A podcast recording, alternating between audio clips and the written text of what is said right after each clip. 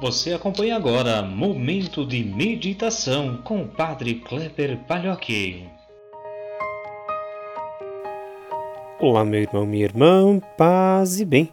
Hoje, quarta-feira, 8 de julho de 2020.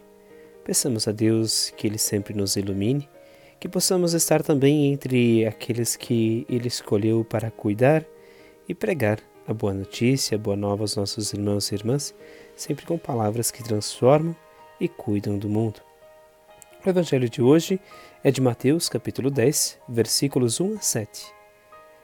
Naquele tempo, Jesus chamou os doze discípulos e deu-lhes poder para expulsarem os espíritos maus e para curarem todo tipo de doença e enfermidade. Estes são os nomes dos doze apóstolos. Primeiro, Simão, chamado Pedro, e André, seu irmão, Tiago, filho de Zebedeu, e seu irmão João, Filipe e Bartolomeu, Tomé e Mateus, o cobrador de impostos, Tiago, filho de Alfeu e Tadeu, Simão, o Zelota e Judas Iscariotes, que foi o traidor de Jesus. Jesus enviou esses doze com as seguintes recomendações: Não deveis ir aonde moram os pagãos, nem entrar nas cidades dos samaritanos e diante as ovelhas perdidas da casa de Israel. Em vosso caminho anunciai: o reino dos céus está próximo. Meu irmão, minha irmã, nesta quarta-feira, convite especial também para nos unirmos com todas as pessoas que evangelizam neste mundo e pedirmos também esta presença de Deus em seus gestos e ações para que sejam profetas em nosso tempo e cuidadores da vida.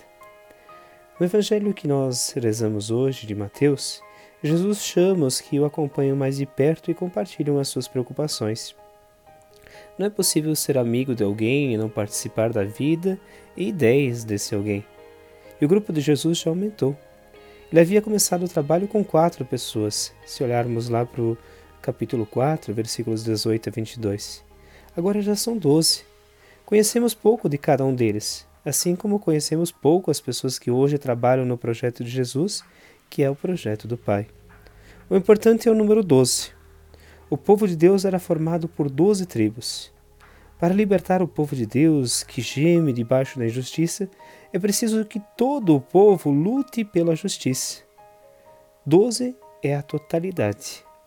A tarefa de Jesus é, portanto, uma tarefa que diz respeito a todos, e o melhor que temos a fazer, se quisermos um mundo novo, é pôr logo o nosso nome nesta lista. Eu posso fazer isso? Claro, claro que você pode. Na lista de Jesus estão todos os trabalhadores. Está um cobrador de impostos, detestado por todo mundo. E até atenção para isso, Judas Iscariotes, que foi o traidor de Jesus. Todo mundo pode participar da atividade de Jesus, desde que se converta para a justiça e uma justiça que traz o reino de Deus, isto é, a liberdade e a vida para todos. Mas devemos estar atentos. Entre nós e dentro de nossa luta pela justiça pode estar aquele que vai trair também o projeto. Isso é muito duro. A boa vontade não é desculpa para a nossa ingenuidade. Devemos estar sempre discernindo, sempre atentos, para que nós mesmos, com a melhor das boas intenções, não nos tornemos traidores do reino de Deus e do povo. Judas Iscariotes certamente sua, tinha sua boa intenção, mas isso não basta. A lista está aí. Talvez ainda falte o nosso nome.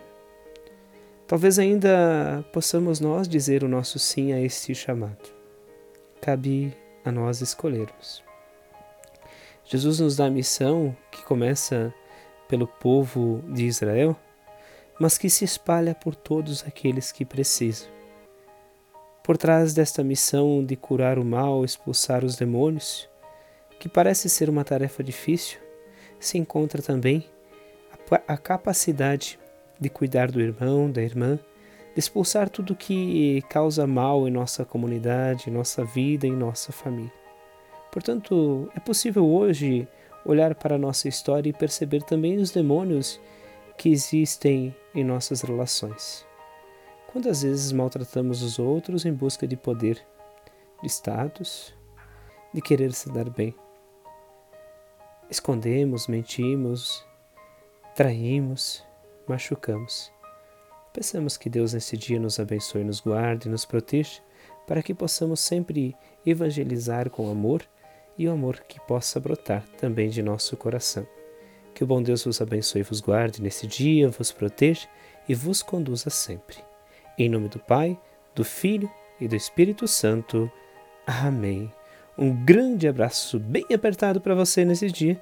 Nos encontramos novamente amanhã.